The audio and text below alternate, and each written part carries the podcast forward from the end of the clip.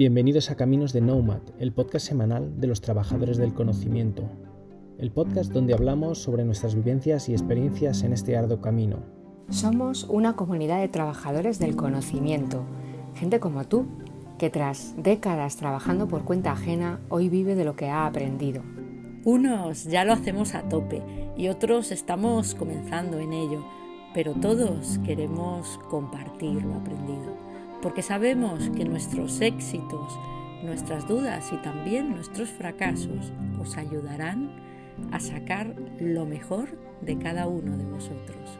Coge tu billete que comienza el viaje. Hola, ¿qué tal? Soy Alejandro de Mayor y esta semana en Caminos de Nomad me gustaría hablar con vosotros de la multipotencialidad, esa cualidad de muchas personas de poderse dedicar a diferentes campos y aspectos en la vida sin tener que centrarse en ninguno de ellos. Y como bien dice el Fran, hablaremos de aquellos maestros de todo y aprendices de nada.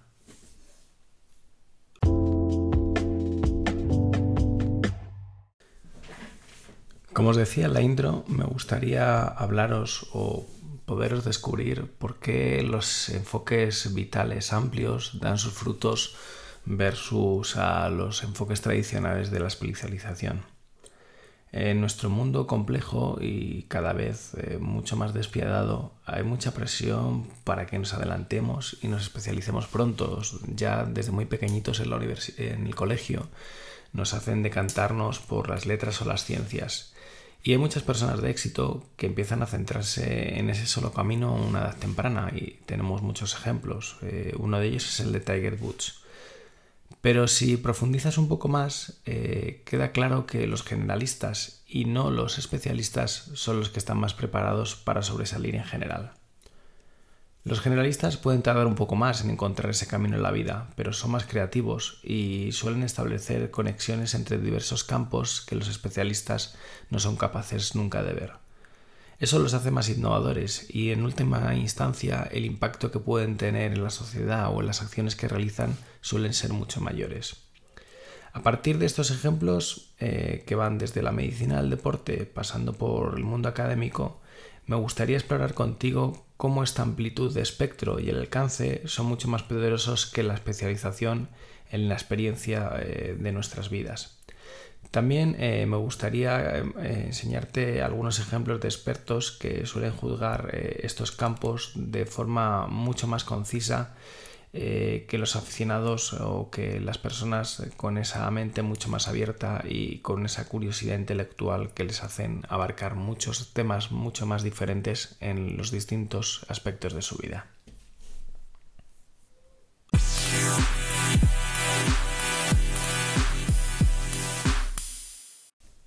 Como te comentaba, empezar pronto y especializarse está de moda o ha sido la tendencia en los últimos siglos, pero para mí tiene un dudoso mérito. Como te decía antes, teníamos el ejemplo de Tiger Woods, el quien a los, a los 10 meses eh, cogió su primer palo de golf. A los dos años demostró su habilidad para jugar eh, al golf en la televisión nacional en Estados Unidos. Más tarde, ese mismo año, se inscribió y ganó su primer torneo en la categoría de menores de 10 años. Taylor Woods encaja esa idea ahora muy popular que la clave del éxito en la vida es la especialización, construyendo una ventaja competitiva a base de la práctica incesante. Esta tendencia a la especialización no solo se manifiesta en el mundo del deporte, de hecho también se da en el mundo académico, en nuestro complejo sistema financiero e inclusive en la medicina. Te pongo un ejemplo específico de la medicina. Los oncólogos rara vez se centran en un cáncer. En cáncer me refiero de amplio espectro, en el cáncer en general. Más bien se especializan en un cáncer de un, órgano concreto. Eh, ya lo escribió Atul Wanse eh, señalando que cuando los médicos bromean sobre los cirujanos de oído derecho no deberíamos dar por sentado que no existe realmente esa afirmación y que a lo mejor realmente no están bromeando y, y están hablando de un colega en concreto. Pero ¿es realmente la especialización el camino a seguir? Yo creo que sencillamente no. En muchos ámbitos de la vida, acumular experiencia en un solo campo no ayuda al rendimiento. Los psicólogos Daniel Kahneman y Gary Klein exploraron la conexión entre la experiencia y el rendimiento. Sus estudios demuestran que la experiencia cuenta en determinados casos, en determinados campos. En el caso de los bomberos, por ejemplo, años de experiencia centrada les capacita para reconocer patrones en el comportamiento de las llamas, lo que les permite tomarse instintivamente el 80% de sus decisiones en el trabajo eh, solo en cuestión de segundos. Pero Kahneman descubrió que en otros ámbitos la experiencia no cuenta para nada. Al estudiar la evaluación de los candidatos a oficiales de las fuerzas de defensa israelí, descubrió que las predicciones de los reclutadores sobre el futuro rendimiento del recluta, basado únicamente en sus capacidades físicas y mentales, no eran más fiables que las conjeturas. Y lo que es más importante, a medida que los reclutadores recibían más y más información tras varias rondas de reclutamiento, no mejoraban sus predicciones. Kahneman llegó a la conclusión de que había una desconexión total entre la experiencia y el rendimiento de los candidatos. Algunos campos de la vida se parecen al golf o a la lucha contra el fuego, aunque no son necesariamente fáciles. Ofrecen patrones recurrentes o reglas sencillas que rigen la toma de decisiones. Pero hay muchos más campos de la vida, como el reclutamiento del ejército, que son mucho más nebulosos y requieren de creatividad y flexibilidad que ofrece la generalización. Soy de los que creen en la teoría de la experimentación, en la prueba y el error, en cómo este puede ser un camino tan fiable hacia el éxito como la especialización temprana. Hace unos instantes ya te he hablado de Tiger Woods. En 2006, eh, eh, Tiger conoció a Roger Federer al ganar la final del US Open por tercer año consecutivo. Ambos estaban en, la cima de su carrera. Mientras bebían champán juntos en los vestuarios, Federer sintió que nunca había conectado con alguien tanto que entendiera también su sensación de invencibilidad como la que había tenido con Tiger. Por ello se convirtieron en, firmes amigos, pero como dijo Roger más tarde a su biógrafo, su historia era muy diferente a la de Tiger. La madre de Roger era entrenadora de tenis, pero si alguna vez se sintió tentada en entrenarle, eh, ella siempre se resistió. De joven, Roger practicó el squat, el esquí, la lucha libre, monopatín, el baloncesto, el tenis e inclusive el badminton. Más tarde fue el propio Roger el que atribuyó a esta variedad de experiencias el mérito de haber construido su coordinación mano-ojo y su capacidad atlética. Con el tiempo descubrió que le gustaban los deportes con pelota. De adolescente se inclinó por el tenis, pero no de forma definitiva. De hecho, cuando sus instructores reconocieron su talento e intentaron trasladarlo a un grupo de jugadores eh, más experimentados y de mayor eh, eh, capacidad, el propio Roger pidió quedarse en el grupo con sus amigos.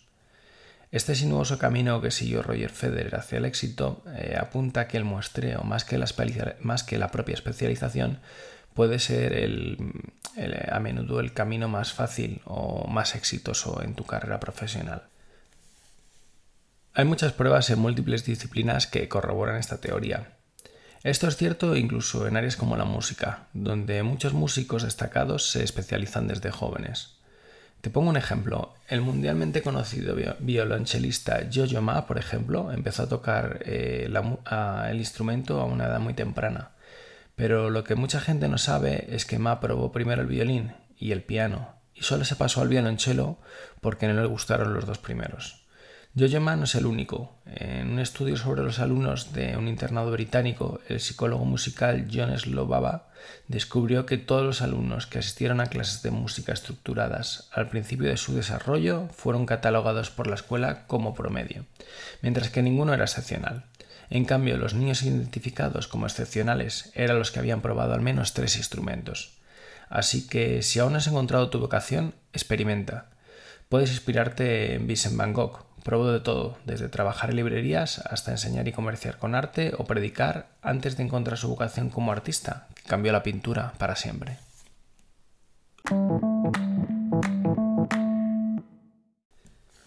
Vivir en un mundo actual tan complejo ha aumentado el coeficiente intelectual de la persona media y su capacidad de, de pensar de forma mucho más abstracta.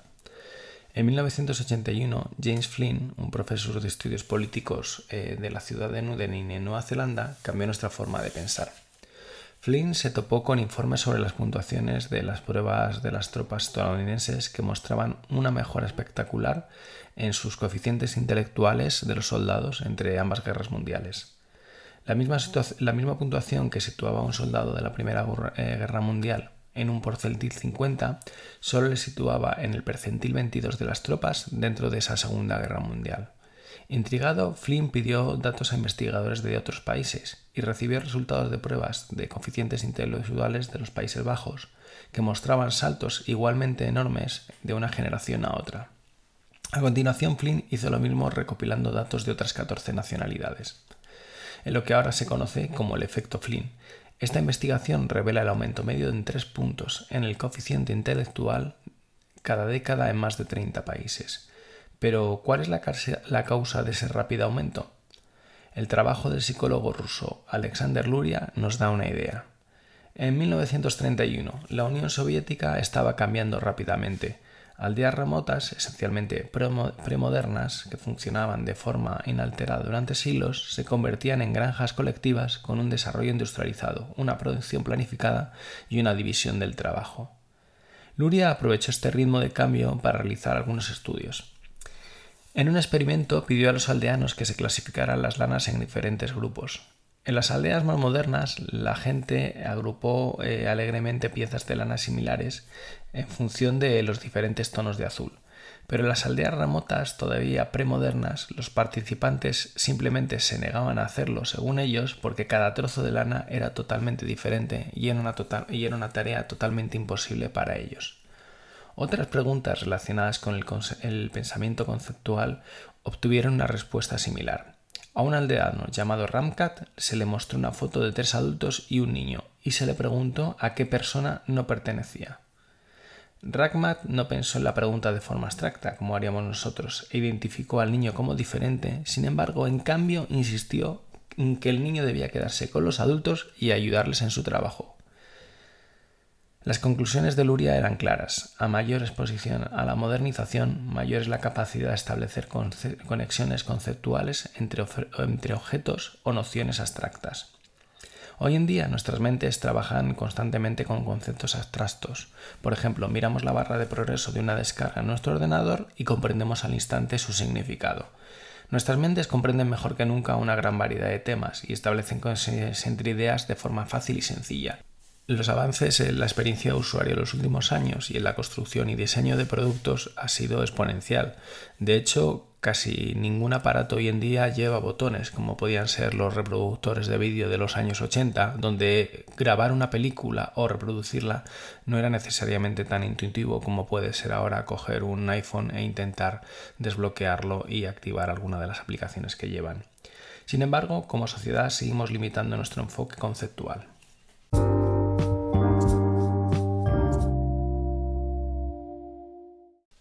El proceso de aprender es un, proceso arduo y lento eh, y si quieres que se mantenga en el tiempo no puedes ir por, la vía rápida o por los atajos fáciles.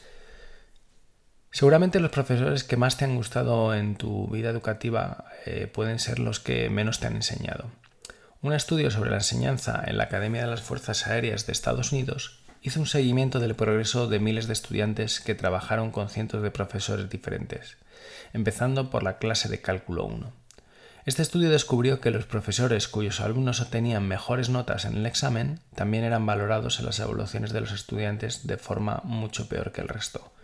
Los profesores cuyos alumnos no obtenían buenas notas recibían una evaluación más dura por parte de los estudiantes. Pero cuando los economistas que realizaron el estudio analizaron los resultados a largo plazo, se produjo un giro en los resultados de la investigación. Los profesores que recibieron comentarios positivos tuvieron un efecto neto negativo en sus alumnos a largo plazo. Por el contrario, los profesores que recibieron peores comentarios inspiraron un mejor rendimiento en los estudiantes académicos a largo plazo. En lugar de enseñar para el examen, estos profesores parecían facilitar más una comprensión profunda de los conceptos matemáticos subyacentes que en sí la preparación de la resolución de los problemas específicos que podían caer en el examen. Esto hizo que sus clases fueran frustrantes y difíciles en muchas ocasiones, y de ahí las malas notas y, evaluaciones que los alumnos les ponían. Pero a la larga dio sus frutos. Estos profesores estaban utilizando dificultades deseables, formas más duras, pero en última instancia más gratificantes de aprender y de retener a largo plazo. Hay ciertas técnicas que todos podemos emplear y que abarcan una dificultad eh, deseable, Una de ellas es el espaciamiento, es decir, dejar tiempo entre el aprendizaje de algo y su práctica. Para ello eh, se realizó un estudio en 1987 en el Journal of Experimental Psychology, donde este estudio separó a los estudiantes de español en dos grupos, examinando a un grupo sobre el vocabulario que habían aprendido el mismo día y al otro grupo semanas después. Ocho años después, y sin haber realizado ningún otro estudio en el, en el interim, se volvió a examinar a los dos grupos. Los resultados mostraron que este último grupo podía recordar más de un 200% de palabras que el primer grupo de control. Incluso el espaciamiento a corto plazo es eficaz. Un estudio realizado en 1972 por, los eh, por eh, investigadores de la Universidad Estatal de Iowa leyeron a los participantes una serie de palabras. El primer grupo de participantes se les pidió que, que recitaran las palabras de inmediato. A otro grupo se les pidió que recitaran las palabras después de, distraerse durante 15 segundos con algunos problemas matemáticas sencillos. Las conclusiones fueron sorprendentes. El primer grupo lo hizo considerablemente mejor que el grupo que se distrajo, pero más tarde, ese mismo día, se pidió a los participantes que, que escribieran las palabras que pudieran recordar. En esta ocasión, el grupo que había obtenido peores resultados fue el que primero hizo. El proceso de trabajar duro para recordar la información en primer lugar había ayudado al segundo grupo a trasladar esa memoria del corto plazo al largo plazo. Así que no te entusiasmes demasiado con los progresos eh, rápidos cuando, cuando, aprendes. Los atajos nunca suelen ser eh, la forma más eficiente de mantener en el tiempo ese aprendizaje. Acepta que el aprendizaje es un proceso duro y lento, pero un enfoque que a la larga dará unos frutos mucho más sustanciales.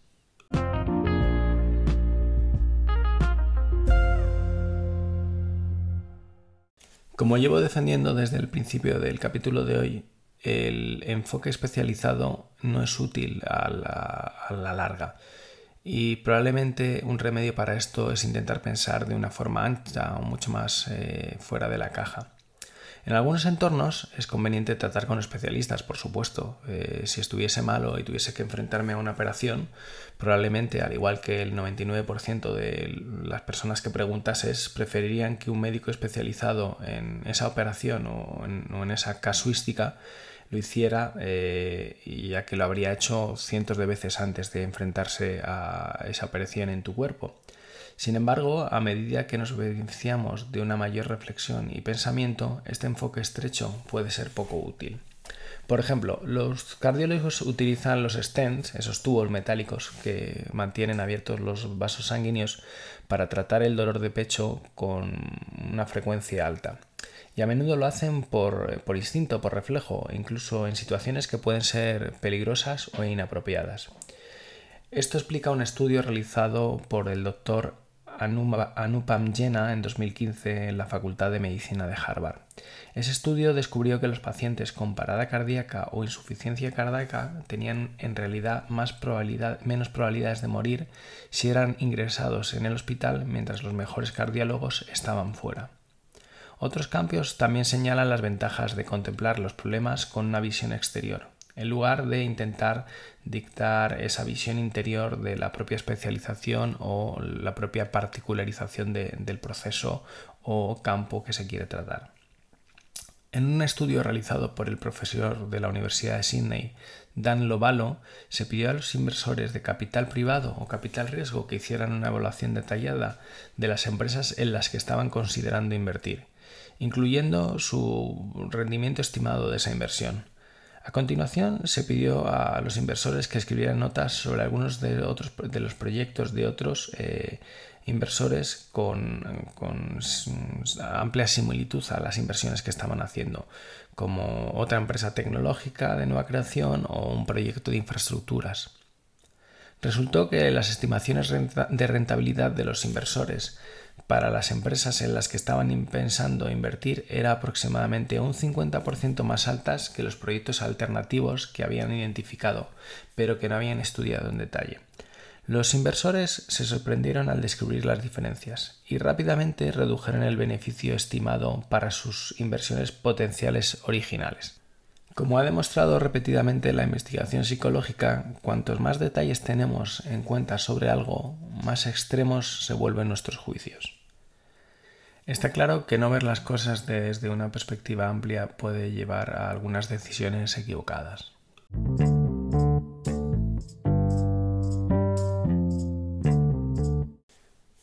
Nadie puede dudar que uno de los acicates de la innovación es eh, contar con una amplia eh, capacidad o experiencia e intereses en diferentes campos.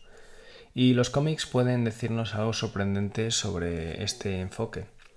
Cuando el profesor de negocios Dartmouth, Alba Taylor y Enric Greff de la Norwegian School of Management decidieron examinar el impacto de la amplitud individual en el impacto creativo, cogieron como campo de investigación los cómics. Siguieron las carreras de los creadores de cómics y el éxito comercial de miles de cómics a partir de 1971. Hicieron algunas predicciones sobre lo que aumentaría el valor medio de un cómic y predijeron que cuanto más cómics hiciera un creador, mejor serían sus cómics. Además, pensaron que cuantos más recursos tuviera una editorial, mayor sería la calidad y el éxito de su producto. La sorprendente realidad es que todas estas suposiciones fueron erróneas. Ni la experiencia ni los recursos financieros generaron el éxito en estos creadores. Lo que sí ha impulsado el éxito es la amplitud de experiencias de un creador en los distintos géneros. De los 22 géneros analizados, Cuanto más había trabajado un creador desde la comedia al crimen, pasando por la fantasía o la no ficción, más éxito tuvo. Pero esta relación entre amplitud y éxito no solo se da en el mundo creativo o artístico. Andy Oderkick, inventor de la multinacional 3M, fue nombrado innovador del año en 2013 y ha, sido capaz de crear más de 170 patentes, un indicador de esa capacidad o del éxito creativo. Sin embargo, quedó fascinado con lo que generan los equipos exitosos e y con capacidad de innovación, así que empezó a investigar. Descubrió que los inventores que tenían más probabilidad de triunfar dentro de su compañía y de ganar el premio Cartol de la empresa, que reconoce la innovación, no eran especialistas. Estos profesionales podríamos llamarlos polímatas, unas personas eh, o personas cuyo enfoque en un área de profundidad no era elevado, pero que tenían una gran experiencia en otras áreas. Estos polímatas solían tener muchas patentes en su área de interés, pero también tomaban repetidamente la experiencia acumulada en un área y la aplicaban a otra. Un estudio del prestigioso científico Robert Ruth Bernstein, profesor de psicología de la Universidad Estatal de Michigan, confirma las conclusiones de Oderkirk. Comparando los científicos galardonados en el premio Nobel con otros científicos, las cifras muestran que los premios Nobel tienen 22 veces más probabilidad de ser actores, magos, bailarines o intérpretes aficionados. Así que para las personas que se dedican a la búsqueda de talento, he aquí un ruego. No busques solo a personas que encajen en tus puestos claramente definidas. Deja espacio para que aquellos que no encajan tan claramente en ninguna categoría muestren su amplitud de experiencia que puede llegar a ser muy valiosa para tu empresa.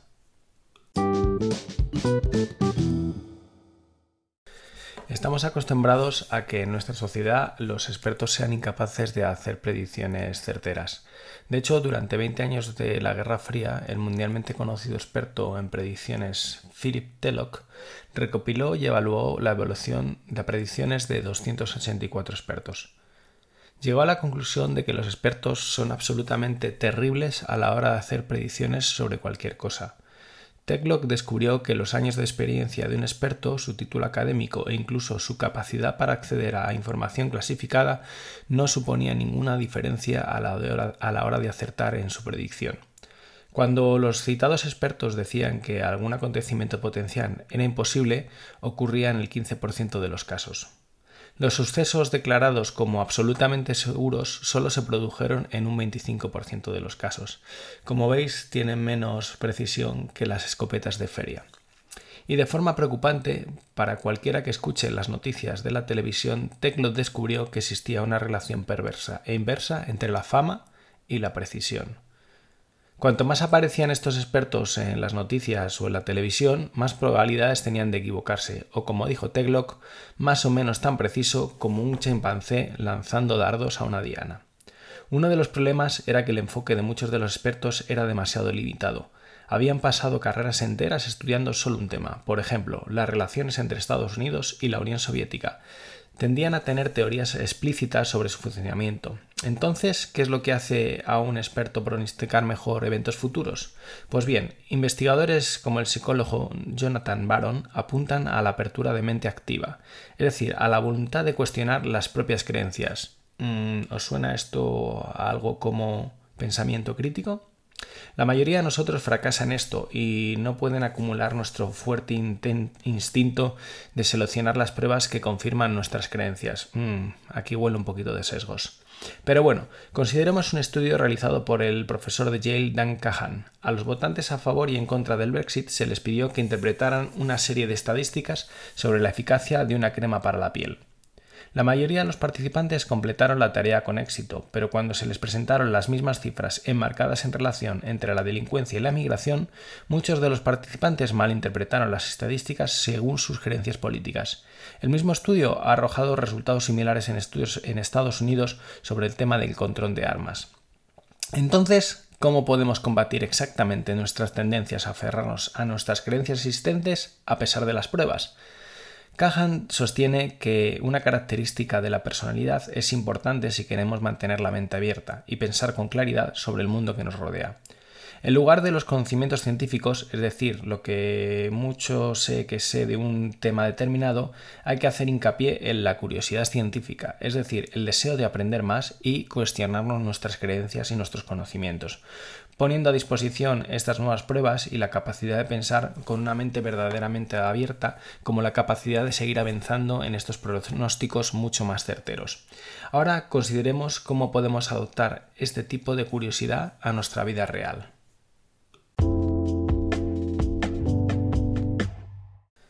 Así que para ser más generalista hay que cambiar nuestra actitud hacia el aprendizaje y hacia el concepto del éxito. A ver si puedes responder correctamente a esta pregunta. La enfermedad X tiene una prevalencia de una de cada mil personas. La prueba para detectar la enfermedad tiene una tasa de falsos positivos de 5%. Así que, ¿cuál es la probabilidad de que alguien que recibe un resultado positivo en la prueba tenga la enfermedad? Si tu respuesta es el 2% o el 1,96 para ser exacto, estás en lo cierto. Y al, hacer, y al hacerlo lo hizo y al hacerlo lo has hecho mejor que el 75% de los médicos y estudiantes de Harvard o la Universidad de Boston que se equivocaron en una prueba llevada a cabo en su momento. Su respuesta más frecuente fue el 95%. El problema es sencillo si se sabe cómo pensar en él. En una muestra de 10.000 personas, 10 tendrán la enfermedad y obtendrán un verdadero positivo, el 5%. Es decir, 500 personas obtendrán un falso positivo. Así que de las 510 personas con un resultado positivo, solo el 10%, es decir, el 1,96, estarán enfermas. Lamentablemente a muchos estudiantes no se les enseña a pensar abiertamente en este tipo de problemas. Estas son las reflexiones de un reconocido microbiólogo e inmunólogo, Arturo Casadeval, que en su cargo en la Escuela de Salud Pública John Hopkins Bloomberg eh, desarrolló programas centrados en la comprensión interdisciplinar de temas como la filosofía, la ética, la estadística y la lógica. Uno de los cursos llamado ¿Cómo sabemos lo que es verdad? Recordamos eh, el tema del pensamiento crítico que decíamos hace unos momentos, pues ese curso examinaba los diferentes tipos de pruebas en varias disciplinas académicas. Anatomía del error científico era otro curso que animaba a los estudiantes a, buscar signos de mala conducta o malas metodologías eh, aplicadas en la investigación científica. Casadeval espera que con una base más rigurosa de razonamiento y pensamiento multidisciplinar, los estudiantes estén mejor preparados para obtener un impacto real en nuestra vida real, la economía y la sociedad en general. Por supuesto, no todos eh, ocupamos puestos académicos como el de Casa de Val, pero ¿qué podemos hacer para ampliar nuestro alcance, nuestra capacidad de impacto?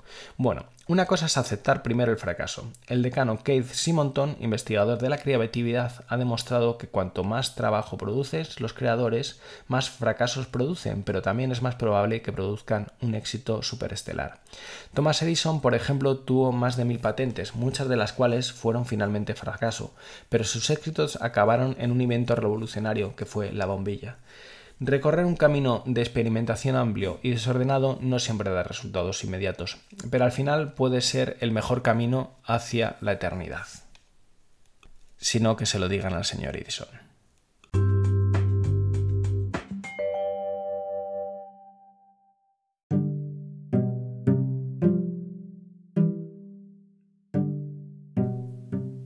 Y hasta aquí un nuevo capítulo de Caminos de Nomad el podcast semanal de los trabajadores del conocimiento. Si te ha gustado, ya sabes, comparte y difunde conocimiento. Es gratis y sencillo. Comparte en tus redes sociales, danos un 10 en tu plataforma de podcasting favorita o casi mejor, envíaselo a quien creas que le puede ser de interés. Hasta la semana que viene y saludos digitales para todos.